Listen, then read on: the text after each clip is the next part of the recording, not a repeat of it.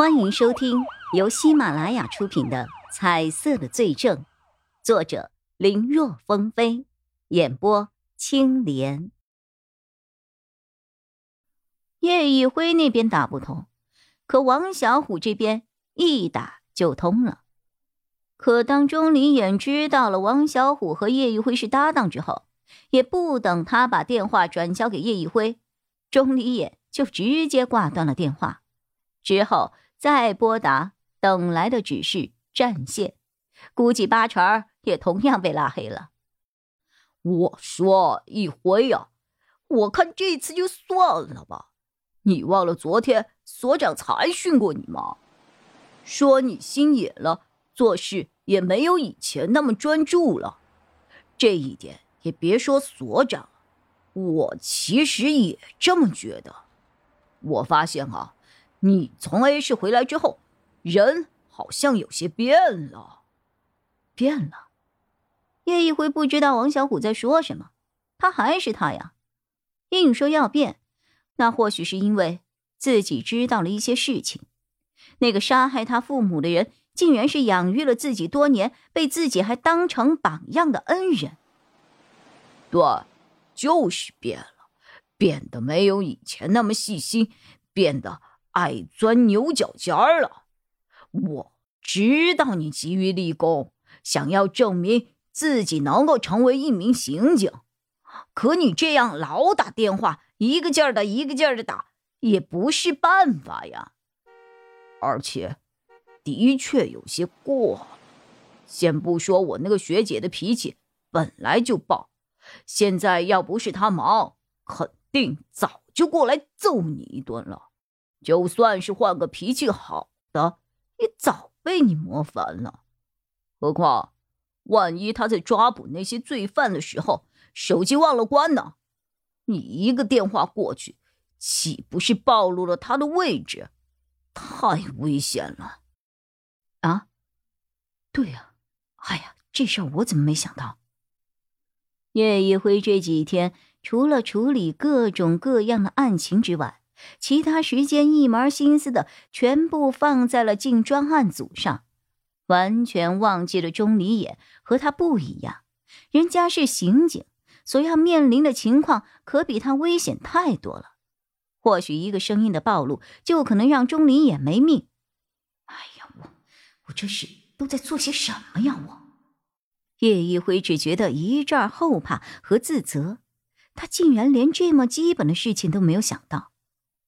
他想成为刑警，是有私心，是为了亲手抓到杀害他父母的凶手，但更多的也是为了不想让这个不安定的人再犯下不可饶恕的罪恶，也不想再让其他人经历他所经历的那种痛苦，而不是想再让谁受了伤害的呀。看到叶一辉好像发现了自己的问题。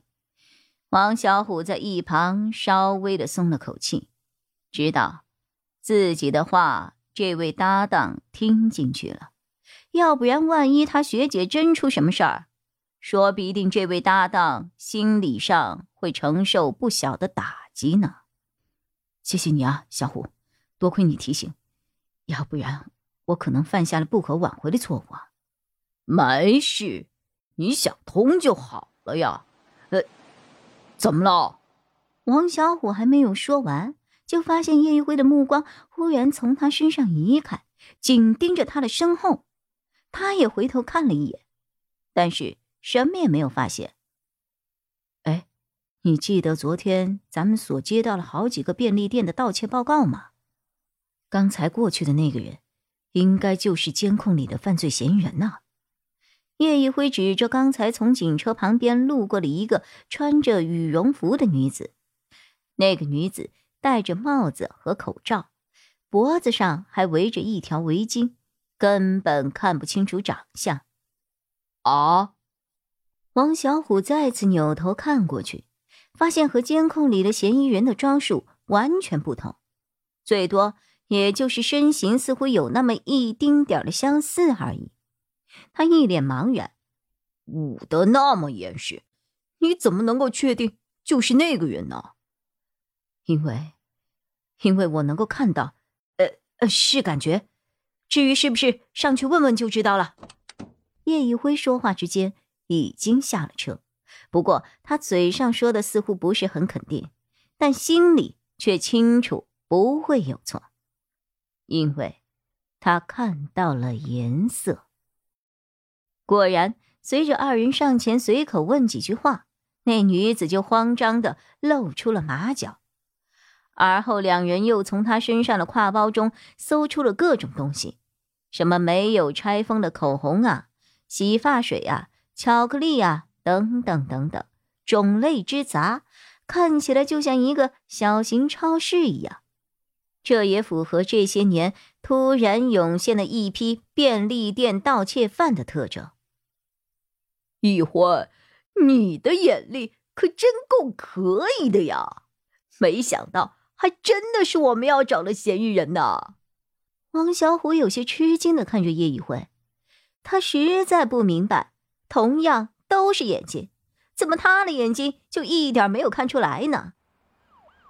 过年前，各类大小警情层出不穷，就像案情也要过年大团圆一样，弄得叶一辉和王小虎忙的是脚不着地儿，每天不是在处理警情，就是在赶往下一个警情的路上，甚至连饭。都只能在车上随口扒拉几下。忙碌中，时间不知不觉的过去了一周。这一天中午，叶一辉刚刚处理完一起私自聚众打麻将的警情后，手机响了。他拿出来一看，怔住了。来电上写着三个字：“钟离野。”自从那天被王小虎提醒了之后，叶一辉再也没有找过钟离野。他倒不是想放弃参加案子，而是一时间没想到该怎么去做。没想到今天钟离眼主动联系他，叶一辉连忙接起了电话：“晚上有时间吗？”听筒里传来了冷冰冰的声音。本集播讲完毕。感谢收听，更多精彩内容，请在喜马拉雅搜索“青莲嘚不嘚”。